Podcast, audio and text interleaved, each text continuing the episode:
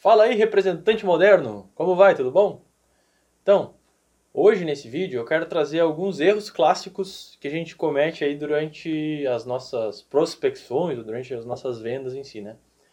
Então, eu fiz esse vídeo baseado numa postagem que eu fiz no blog recentemente, né? O nome da postagem é 11 erros mais comuns cometidos durante a prospecção e vendas B2B.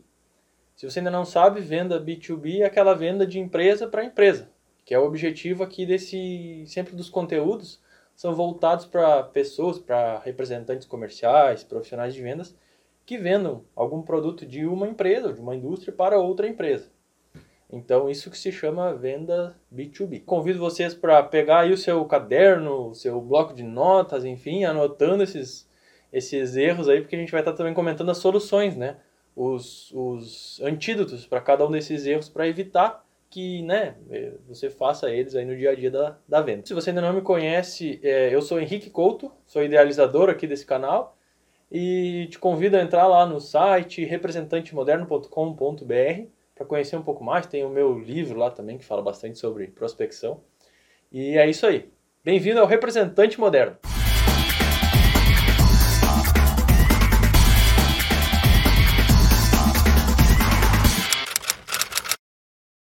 11 erros mais comuns cometidos durante a prospecção ou durante a venda. Erro número 1: desistência cômoda. é um erro engraçado porque o que acontece? É, a gente sabe, durante uma jornada de prospecção ali, a gente está mandando um e-mail, está fazendo alguma ligação e, e, o cliente responde simplesmente: Ah, não, não, não tem interesse nesse produto. Pronto, responde isso. Aí, todo mundo tá careca de saber, todo mundo sabe isso, que a gente tem que isolar objeções, descobrir o porquê que o cliente está querendo saber aquilo, porque que ele, o real motivo dele não estar tá querendo o produto, para a gente poder, então, uh, digamos assim, resolver aquela objeção. E talvez aquilo não seja um não, talvez aquilo seja um talvez disfarçado de não. Porque, óbvio, né? É muito mais fácil falar, bah, não tem interesse, me deixa em paz, do que eu ficar dizendo, ah, não, agora não tem orçamento, ou vamos deixar isso para o ano que vem. O primeiro erro clássico seria desistir sem explorar muito bem o porquê, né, daquele, daquela não interesse ali do cliente. Vamos imaginar uma situação real de campo de batalha que a gente está chegando no final do mês, a gente está um pouco assustado em relação ao cumprimento de metas, em relação ao nosso gerente, enfim, o nosso diretor nos cobrando sobre aquele resultado ali. E a gente tá lá um pouco assustado com aquilo, um pouco, né, impaciente. E aí a gente recebe um e-mail dizendo: "Ah, não tenho interesse, muito obrigado". Vamos, vamos falar bem sério agora. Será mesmo que nesse momento ali de, de um pouco de, de, de indecisão, de insegurança, a gente não vai achar mais fácil, mais cômodo, simplesmente agradecer ao cliente, mandar um e-mail, ok, vou ficar à disposição, do que tentar puxar um pouquinho mais, conversar, entender, puxar algum assunto para que o cliente engaje e responda o real motivo, a gente, sendo bem sincero aqui, a gente vai acabar é, indo pelo caminho cômodo, pela zona de conforto. Ah, não deu certo, vou deixar passar esse, vou esperar o próximo. Então, eu sei porque é, é comum que a gente faça isso. Então, assim, uma dica prática para acabar com esse problema, para acabar com o erro número um, é o seguinte: na tua planilha de prospecção, onde quer que seja, no teu caderno que tu anota, onde quer que seja, deixa um espaço, deixa uma coluna lá, enfim, para colocar motivo do não interesse. Parece uma bobagem, assim, mas quando tem aquela obrigação de preencher aquele campo ali, ele acaba te relembrando da importância daquilo. E acaba te trazendo de volta pro, pro, pro teu eixo, assim, né? Para aquele é como se tivesse assinado um contrato contigo mesmo, né? E aí aquela coluna ali, aquele campo em branco do tipo motivo do não interesse, tu não vai simplesmente preencher o cliente não tem interesse. Tu vai acabar colocando lá ah, não, eu vou ter que mandar uma pergunta para esse cliente para conseguir entender o motivo do não interesse dele. Então essa pequena coluna, essa, essa ação simples ali, singela, ela vai acabar te dando essa, essa ferramenta de não deixar de explorar mais as objeções do cliente. Então essa é uma dica muito prática para resolver esse primeiro erro, que é o erro da desistência pela comodidade, vamos dizer assim. Essa coluna ela vai nos tirar dessa zona de conforto, vai nos fazer querer explorar mais aquele, aquele problema do cliente ali. Deixa eu tomar um mate, senão minha esposa vai me xingar. Bom, então esse é o erro número um de desistência cômoda, né? E o remédio para ele é essa coluninha, motivo do não interesse, beleza? Bom, nosso segundo erro, então, nesse, nessa jornada dos 11 erros, é a falta de qualificação. Hum. E aqui eu garanto, mora um grande ladrão do nosso, do nosso dinheiro. Então é, é importante ter bastante cuidado aqui. Aí o que acontece? Eu era, sei lá, 2014, 2013, por aí eu estava começando a, a mexer com vendas, com prospecção. E aí eu fiz uma campanha de e-mails para alguns clientes eu recebi uma resposta lá de Minas Gerais. E aí o cliente falou basicamente, ele, na verdade ele ligou lá para a empresa e querendo falar com o tal de Henrique, né, que era eu que tinha mandado o e-mail. Aí ele, o pessoal lá me passou a ligação, atendi. E ele falou assim: Não, cara, bah, preciso falar contigo, preciso disso daí, vem aqui me visitar. E aí eu pensei: Nossa, eu sou bom mesmo nesse negócio de prospecção, e um cara lá de Minas Gerais quer falar comigo. Aí eu, tá, convenci lá meu chefe e me fui, né? Bem louco, né? Aí, cheguei lá, era uma visita fria, acabou que não que não deu em nada. Aquilo ali eu gastei quase uns 10 contos naquela brincadeira, passagem aérea, hotel e carro e tudo mais. Até a gente criou um relacionamento com a empresa, houve depois uma venda, mas não era o momento de ter feito aquele investimento ali, sabe? Eu devia ter qualificado melhor aquela venda.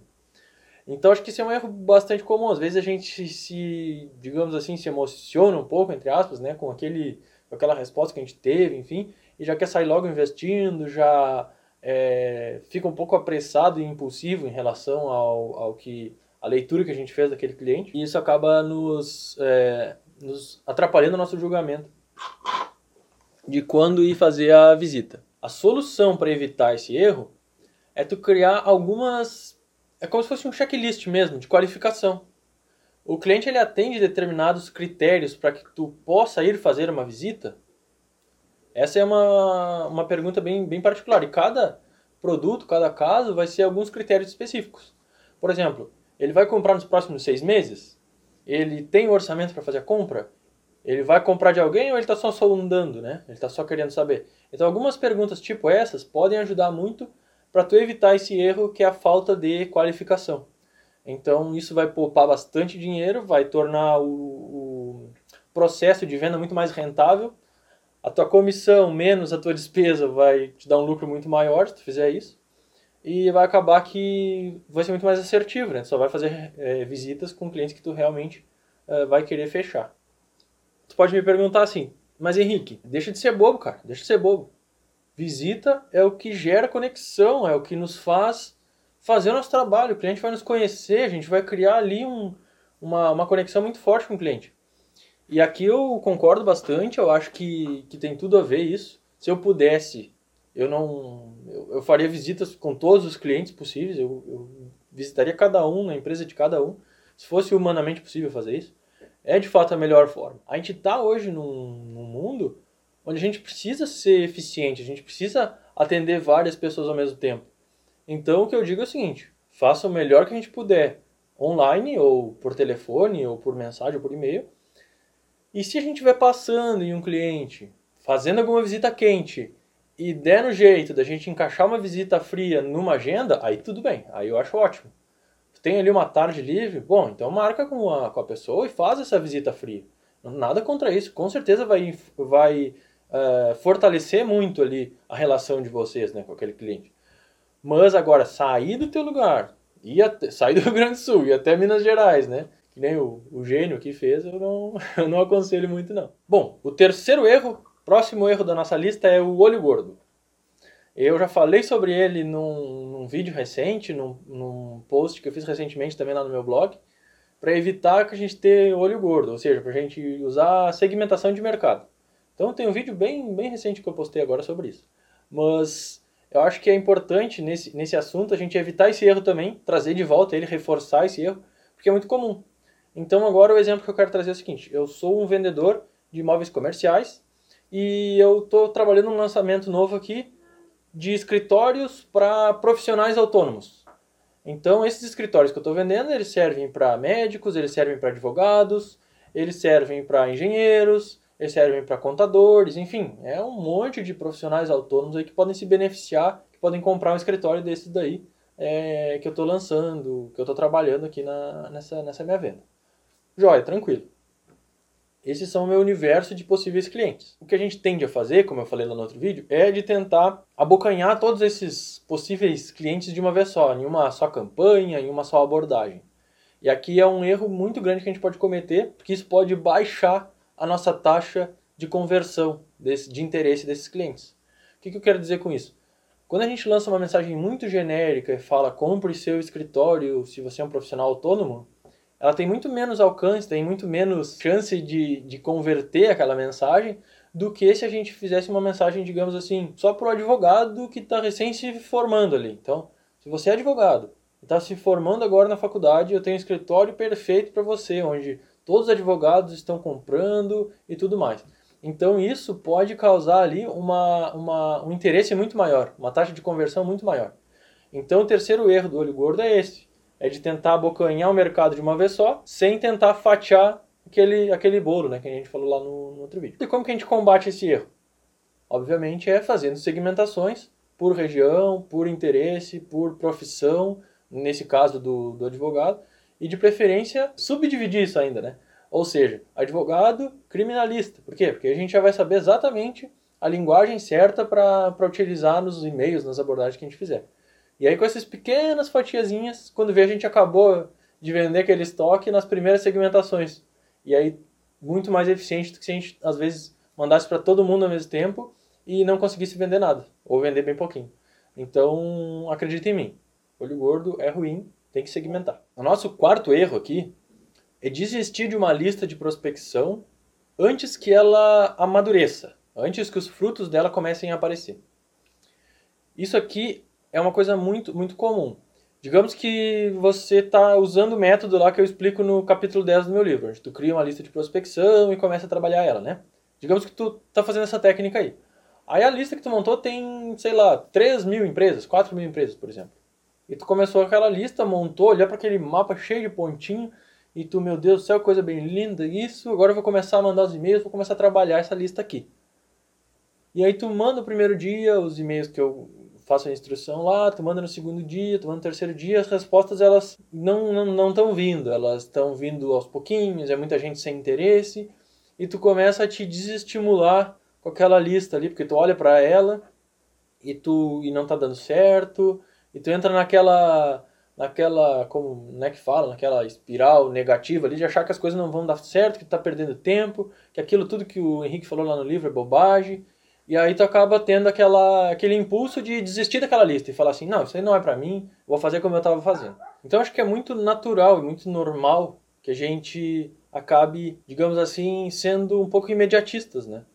Eu sou uma pessoa que tem tendência de querer que as coisas aconteçam muito rápido, que as é, digamos assim, que as respostas venham muito rápido. Então, até para mim, até hoje, quando eu começo uma lista nova, quando eu começo algum envio de, de, de e-mails em série, enfim, eu acabo esperando que as coisas aconteçam um pouquinho mais rápido. Até hoje eu acabo ficando um pouco nervoso no início, né? É bem, bem normal isso. Mas o que, que eu recomendo nesse caso, né? Eu recomendo que ao invés de começar com essa lista muito, muito grande, de 3 mil empresas, de 12 mil empresas, enfim, começar com uma lista pequena, 100 empresas. Começa com uma lista pequena e faz o trabalho de mandar aqueles e-mails durante a primeira semana, por exemplo. Isso vai dar um pouco mais de segurança e de experiência para finalizar uma lista, colher os resultados daquela lista. Também vai ser mais fácil de detectar onde que foram os erros, se a taxa de resposta está muito baixa, onde que tu errou, enfim, para nos próximas 100 empresas, nas próximas 200 empresas, tu tá um pouco mais, é, digamos assim, seguro para fazer uma lista um pouquinho maior, talvez, ou para e utilizando aquele método ao longo do tempo ali. Então o quarto erro seria desistir de uma lista muito cedo porque está achando que não está dando certo, mas na verdade só não deixou o tempo dela amadurecer ou tu pegou uma lista grande demais para gerenciar naquele momento ali. Então esse é o quarto erro, um erro muito clássico também, que eu espero que, que depois de assistir isso aqui tu acabe evitando também. Bom, agora o quinto erro, ele é um pouco complementar ao erro, ao erro número 4. É quando tu insiste em uma lista ruim. Então, digamos assim, é o outro lado da, da moeda, né? de um lado tu não tava era uma lista boa, mas tu não estava esperando tempo suficiente, e do outro lado tu tá insistindo numa lista que é ruim. Então é um outro erro que é bem fácil de cometer também. Então, digamos assim, um exemplo aqui, você comprou uma lista de alguém, ou da internet, ou enfim, e naquela lista, quando tu começa a ligar, tem um monte lá de empresa que fechou, CNPJ que mudou, número que não existe mais, uh, enfim, empresa que está em recuperação, recuperação judicial, né? Mas tu, tu tá tão teimoso em finalizar aquela lista ali, que tu acaba perdendo dias e dias e dias em uma lista que não vai te levar a lugar nenhum. Que vai ser muito pouco, o aproveitamento dela vai ser muito, muito baixo. Então esse é um erro também. E qual que é o, digamos assim, o antídoto, o remédio para lidar com o problema da lista ruim? Isso eu falo exaustivamente quando eu falo de mapas, quando eu falo de montar sua própria lista. É justamente filtrar as empresas que vão entrar na hora que tu está montando a lista. Uma candidata a ser prospectada, uma empresa X de tal segmento. Tu entra no site da empresa, tu vê se ela tem realmente potencial para comprar teu produto. Na hora que tu entrar no site, se a empresa tiver, se o site não funcionar, alguma coisa assim, é um grande indicativo que a empresa quebrou, que a empresa não existe, enfim, não vai perder tempo com ela. Mas tu entra no site da empresa, tu vê se ela tem aquela presença digital ali e tal, é, vê se tem funcionários da empresa no LinkedIn, essas coisas. Aí tu pode, digamos assim, pô, essa é uma empresa que passou no meu filtro de entrada, eu posso jogar ela na minha lista. Aí quando tu faz uma lista montada com esses critérios, tu previne totalmente o erro de estar trabalhando numa lista ruim. E quando tu busca, sei lá, sites, acha um PDF lá na internet com lista das 50 empresas mais isso ou mais aquilo, por exemplo. Aí tu tenta falar com as empresas e não, elas não existem. Então, quando tu monta tua lista, esse erro ele, ele já nem já nem corre o risco de passar por ele, porque teu processo já evita que ele aconteça.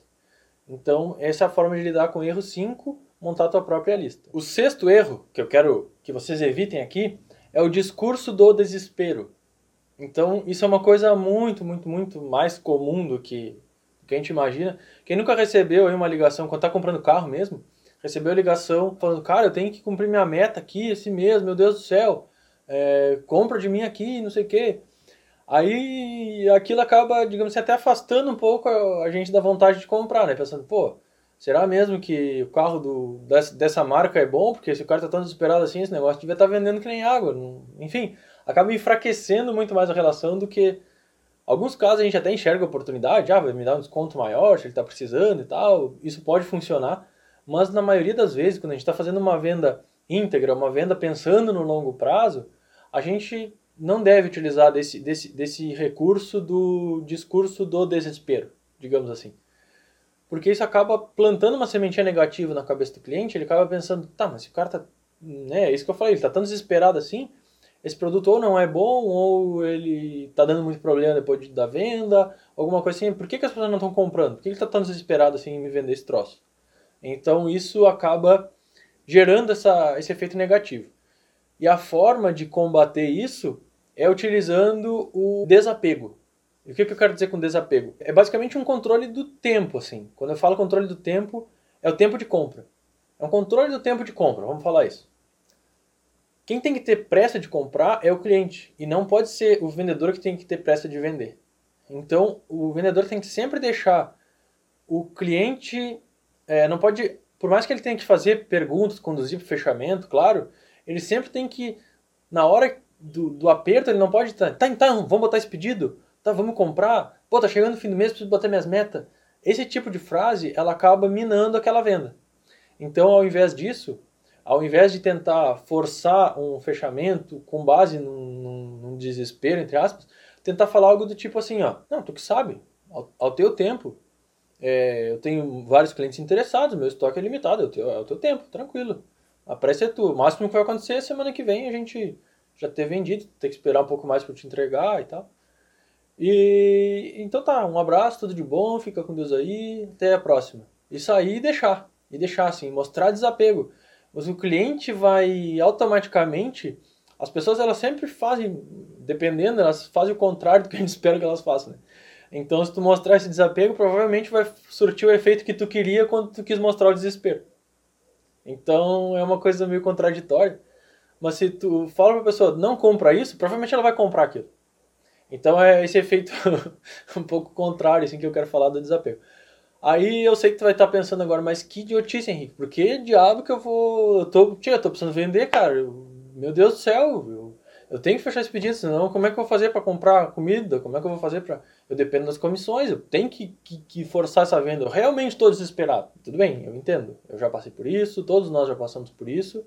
A gente sabe o quanto que é delicado esse momento, o quanto que a gente tem que ter uma gestão emocional muito forte ali o quanto que a gente tem que ter isso firme no momento da venda para conseguir demonstrar esse certo desapego, mesmo que a nossa situação financeira esteja uma bagunça, né?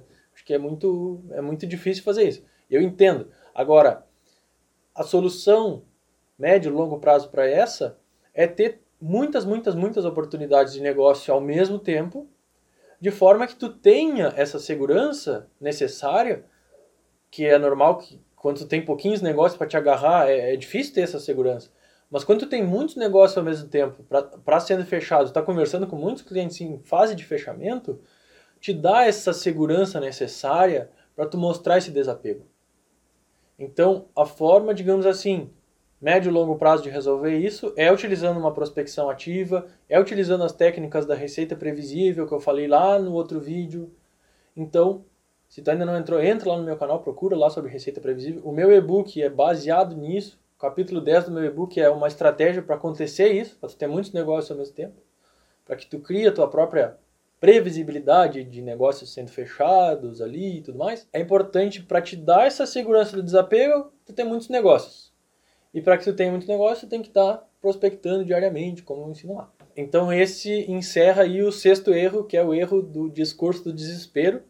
Então pensa agora se tu já não fez isso, se tu não cometeu esse erro, e agora tu já sabe o antídoto para evitar ele. Mostrar desapego e para ter segurança para mostrar desapego, trabalhar uma receita previsível. Essa é mais ou menos a cadeia é, de solução para esse problema aí. Bom, o sétimo erro que a gente deve evitar na hora de prospectar é comunicação demais.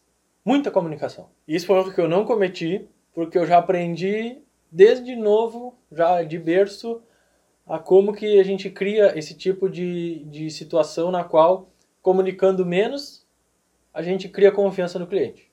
O que eu quero dizer com isso? Tu fizeste uma comunicação por e-mail, o cliente respondeu e vocês marcaram uma reunião. Ele passou tua qualificação, ele está pronto para comprar, e vocês marcaram uma reunião para daqui a duas semanas. Opção A, tu fala com ele de vez em quando e fala, ó, oh, tá tudo certo aí para reunião, hein? Manda um recadinho no WhatsApp. Ó, oh, cara, pô, semana que vem tô aí, não te esquece, não sei o quê.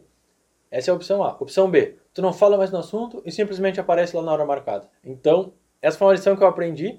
É, o meu, meu pai, o Filipão, né, ele é, negocia gado, negocia ovelha, essas coisas, né? Eu me criei nesse meio lá no, na zona rural. E principalmente quando ele não conhecia a pessoa e ia comprar dela pela primeira vez, ele marcava lá uma reunião com aquela pessoa, né? Uma, uma, é uma reunião, né? Ele ia visitar lá a, a fazenda do cara, enfim. Aí ele ligava, sei lá, duas semanas antes, três semanas antes, e marcava, dia tal eu vou estar tá aí. E falar só isso.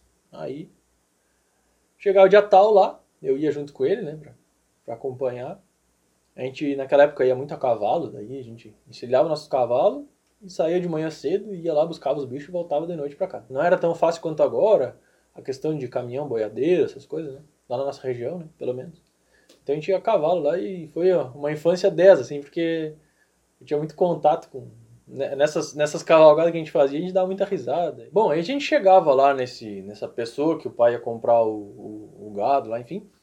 Aí, muita, não foi uma nem duas vezes que eu ouvi assim, cara, bah, Filipão, achei que tu nem ia vir mais, a gente nunca mais falou. E aí, a única resposta que o pai dava naquela situação, na verdade, não era uma resposta, né, porque o pai não é de falar muito. Ele dava aquela mexida no, no bigode, assim, né, só dizia assim, tá aí, cadê os bichos? Então era mais ou menos isso, né. E aí, a gente ia lá, olhava os bichos e tudo. Mas a mensagem psicológica que o pai estava passando ali, talvez ele nem, nem faça isso por gosto, mas é uma coisa que ele fazia inconscientemente, né? um instinto assim que ele tinha, que eu acabei aprendendo observando, né? E hoje eu entendo psicologicamente o que estava acontecendo ali. E no momento que ele chega e que ele, e que ele falou com a pessoa duas semanas atrás, a pessoa basicamente achou que ele nem vinha mais, porque ela está acostumada com pessoas que são tratantes, entre aspas, né? Que elas falam que vão e não vão. Aí chega lá uma pessoa, no horário marcado, fazendo o que ela foi fazer tudo mais, sem precisar dela, digamos assim, ter todo aquele acompanhamento para a pessoa não, não, não deixar de lado ou não esquecer, isso mostra inconscientemente ali um nível de confiança muito grande. A coisa que, ele, que o cara vai pensar é o seguinte, pô, mas esse velho aí é, é um cara de. É um cara gente boa mesmo, é um cara que, de que eu posso confiar nele, que eu posso fazer negócio com ele. Então, é muito, é muito importante é, é, um truque simples, mas ele, ele planta ali, ele, ele, ele uh, cria uma base sólida ali para uma relação de longo prazo. Uma confiança muito maior do que se eu ficasse toda hora falando, ó, oh, não esquece que eu vou dar uma passada aí. Ó, oh, semana que vem eu tô aí, não esquece. Por mais que pareça que a gente está fortalecendo alguma coisa, a gente está, na verdade, enfraquecendo um pouco. Então a gente vai causar uma surpresa muito maior se a gente estiver lá no horário marcado, sem falar mais com aquela pessoa, sem é, ficar lembrando ela, sem ficar sendo um chato no telefone toda hora. Então essa é uma dica simples que eu aprendi quando eu era jovem, muito jovem, e que até hoje eu aplico ela e funciona muito bem. Então eu saio de reuniões pela primeira vez com uma grande, com uma grande, é, digamos assim, intimidade, já amizade ali com o cliente, justamente porque eu utilizei essas, essas técnicas aí do, do tempo do, do Filipão lá. Então basicamente aqui nessa marcação da primeira reunião eu diria que quanto menos tu falar e quanto maior a antecedência que tu marcar a reunião e tu aparecer no horário marcado, melhor em relação à construção de confiança. A gente vai confiar mais em ti naquele momento ali. Então essa é a dica para evitar o erro de comunicar demais antes de chegar lá a uma visita. Comigo já aconteceu o contrário, eu marcar. E aí eu chego lá e a pessoa diz, ah, a gente não se falou mais. Eu marquei uma semana antes, chego lá e a pessoa, agora eu tô saindo. Esse é o erro 8. Bom, agora a gente tem que evitar também o erro da falta de comunicação. A gente sabe que hoje em dia é muito comum, digamos assim, a gente fez aquela marcação e está tentando dar uma de Filipão lá e não falar mais com a pessoa, né? Aí chega na, na, na, na recepção e a pessoa simplesmente esqueceu, a gente fica lá plantado que nem um abobado lá e não, não consegue falar com a pessoa e fica assim, putz, era para ter ligado e avisado que eu ia vir, né? Então, esse também é um erro da falta de comunicação. Para que esse erro não viole o erro uh, anterior, que é o erro da comunicação demais, eu tenho um truque muito especial aqui, que é o truque de, das notificações do Google Agenda. Então, quando a gente marcou um compromisso com alguém, a gente fez a reunião com ele e a gente verificou se ele aceitou o nosso convite da agenda. Se ele aceitou o convite que a gente enviou para a agenda, automaticamente já vai aparecer na agenda dele. Então, ele está ciente do compromisso e ele provavelmente não vai esquecer porque ele vai estar tá olhando a agenda todo dia. Aí, um segundo passo são os e-mails de notificação automática. Então, dois dias antes da, da visita, um e-mail automático notificando da reunião. No dia da reunião, de manhã cedo, de manhã bem cedinho, outro e-mail automático notificando.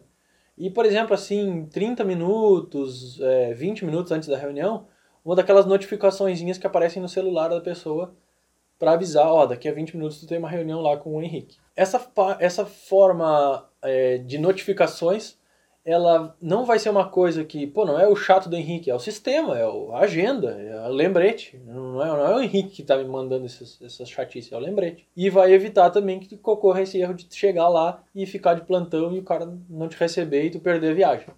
Então é, digamos assim, uma forma moderna de contornar um problema antigo que a gente teria aí. Né? Bom, o nono erro aqui é o foco no teu produto. o foco demais no teu produto.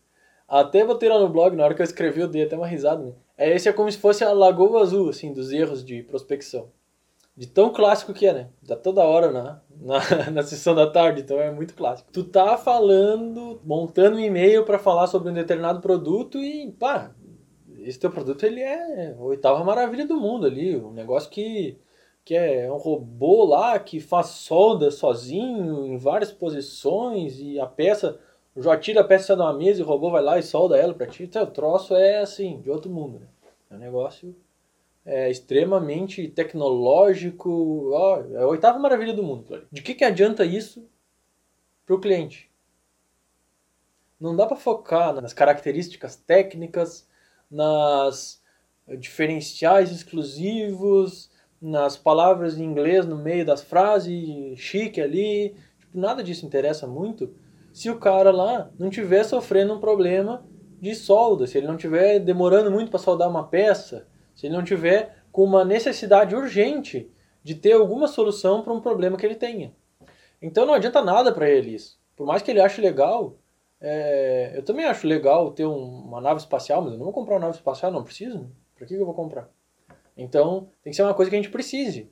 Por mais tecnológica, por mais legal que ela seja, só o sentimento dela ser legal não adianta nada, não vende. O que vende é a necessidade de eu ter aquele produto naquele momento.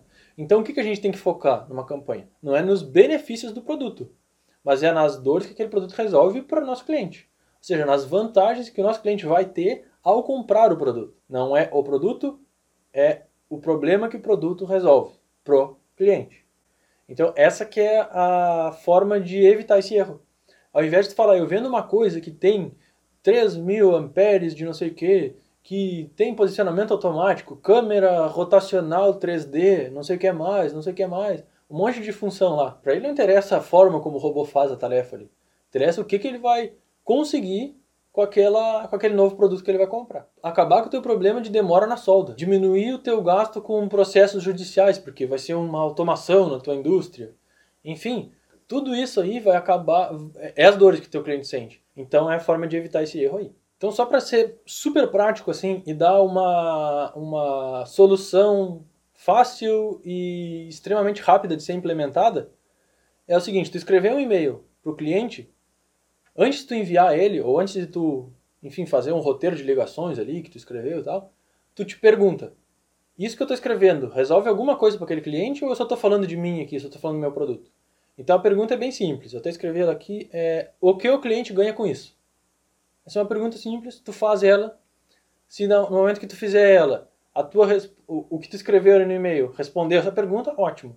Agora, se o que tu escreveu no e-mail não respondeu a tua pergunta, tu apaga tudo e escreve alguma coisa que responda essa pergunta. Isso daí é baita exemplo aquelas pessoas de telemarketing, né? E, às vezes a gente já tem plano, já tem fidelidade, a pessoa não se dá nem o trabalho de ver é o nosso plano, da mesma operadora, né? Não é verdade. Bom, agora o nosso décimo erro aqui é a falta de follow-up. Isso é bem mais comum que a gente imagina. Bem, bem, bem mais comum que acontece? A gente fez um baita de um trabalho, a gente marcou, a gente chegou e respeitou o tempo, não comunicou demais, não comunicou de menos, é, qualificou, chegou lá numa visita 10, foi tudo ótimo, a gente visitou a fábrica, viu que o cara deu sinal de compra, basta tá tudo muito encaminhado. Aí a gente ficou de mandar aquele material, aquele vídeo, aquele exemplo de como que foi instalada a máquina lá em tal lugar, enfim, e acaba simplesmente chegando porque está muito. Uh, ou porque o gerente da gente ainda não atualizou os preços na tabela, ou porque o catálogo não está pronto, ou porque eu preciso de alguém da engenharia para montar o orçamento para mim. Acabo demorando para fazer aquele follow-up, ou às vezes eu acabo, além de demorar, quando eu mando, eu ainda não mando aquelas informações que eu fiquei de mandar ali no momento da reunião. Então isso é um erro que às vezes a gente pensa, ah, o cliente vai entender que eu estou muito ocupado, que eu tenho muito coisa para fazer. Provavelmente vai, provavelmente pode ser, pode ser até que tu venda. Mesmo cometendo esse, esse erro da falta de follow-up, pode ser até que a venda aconteça. Mas é muito mais provável que o cliente cria uma confiança muito forte, inabalável em ti, se tu chegar aquela noite no hotel e mandar um e-mail de follow-up. Nem que tu diga que tu vai esperar mais alguns dias para ter, terminar de elaborar a proposta, que tu depende de alguma coisa. Agradecendo a reunião, agradecendo a disponibilidade, mandando os vídeos que tu ficou de mandar e informando sobre a situação do orçamento ou já enviando o orçamento que seria melhor ainda. Então, quando tu faz isso, reserva um tempo e a dica de mandar de noite é boa, mesmo que tu saia e tu tenha tempo logo depois da reunião, deixa para mandar à noite, deixa o e-mail pronto, deixa para enviar ele à noite, porque isso vai mostrar primeiro que tu não está fazendo só aquilo, que tu tem mais coisa para fazer, a hora que tu parou foi de noite, então tu estava ocupado o resto do dia, então tu vai mostrar que tu tem muitos clientes ao mesmo tempo, isso é bom, para gerar aí uma, um senso de, que ele tem que se mexer, que ele tem que comprar logo, senão ele vai perder a oportunidade, isso é bom. Mas também vai te dar, vai dar para ele o senso de que tu é uma pessoa dedicada, que tu tá fazendo um a mais ali, que tu tá uh, correndo atrás e que ele também pode contar contigo a qualquer momento. Se ele tiver um problema no meio da noite, ele vai poder te ligar. É importante ele ter essa segurança, ele saber disso. Mesmo que ele nunca te ligue de noite, é importante ele saber que ele pode contar contigo. Então isso vai dar um bom sinal ali para ele.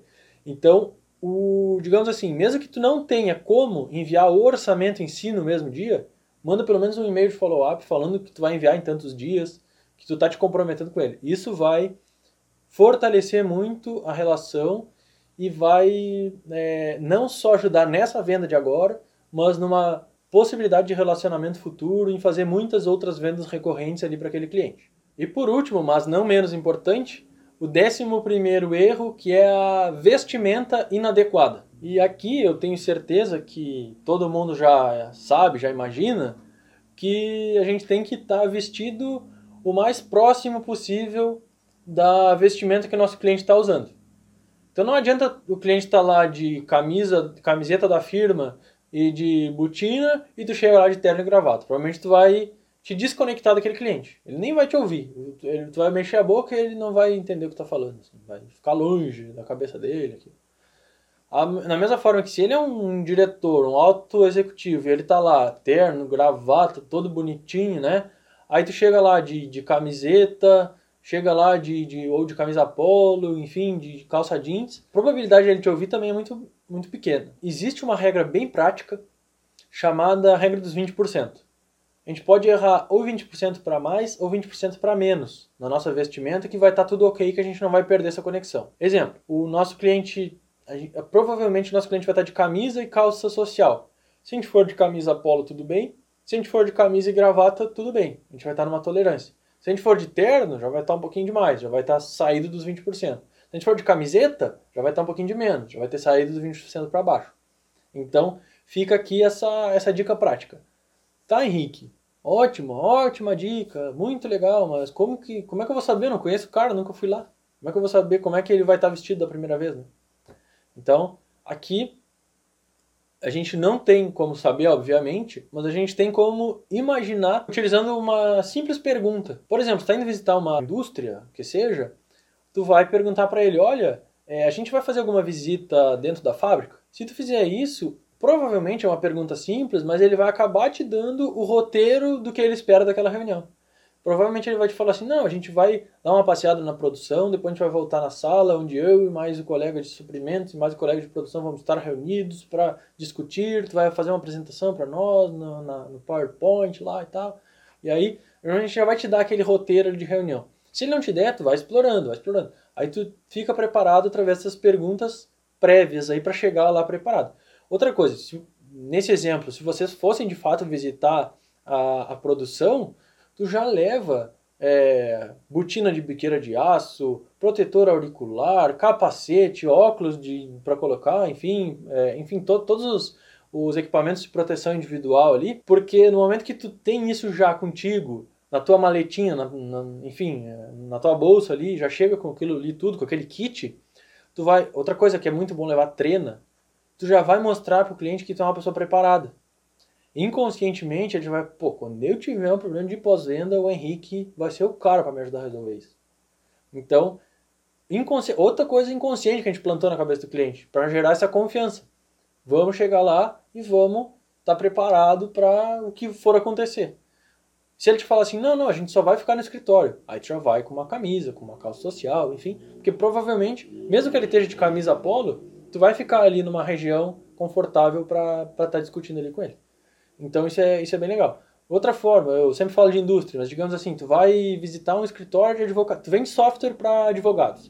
Tu vai visitar um escritório de advocacia, é, tu, tu, corre o risco do cara ser mais conservador e ele tá vestido a caráter de terno e gravata, mas de já ser uma empresa mais moderna, onde a pessoa vai trabalhar de camiseta. Então, se tu chegar ali ou com uma camisa polo, ou com uma camisa e calça é, social, enfim, um, um, traje mais, mais alto esporte, assim, tu vai estar tá, provavelmente dentro dos 20%. Tu vai errar, vai estar tá numa região segura, onde tu pode atender o cliente mais descolado ou o cliente mais formal, mais, né? Então, não vai gerar tanta desconexão assim. Então, são algumas dicas práticas. Essa regra dos 20% ajuda bastante. E essas perguntas de sondagem do que, que o cliente espera da reunião também ajudam bastante. Bom, então depois a gente ter visitado esses 11 erros que eu já vi, eu já presenciei, eu já cometi, é, eu gostaria de te deixar com essa pergunta final. E você, qual foi o erro que você se lembra assim, de ter cometido, fez você perder a venda naquele momento, você aprendeu já para não errar na próxima, usa aí os comentários, me conta isso que eu vou, vou achar legal, vou, vou, vou gostar de saber também e vai me ajudar a enriquecer mais, vai ajudar a nossa comunidade de representantes aqui a conversar, a trocar ideia, evoluir todos juntos, né? Que é, essa é o objetivo desse, desse canal aqui. Bom, espero que você tenha gostado. Todo, lá no meu site tem todas as redes sociais lá para procurar e ver lá, enfim. E, e é isso. Um grande abraço do representante moderno. A gente se vê na próxima. Boas vendas!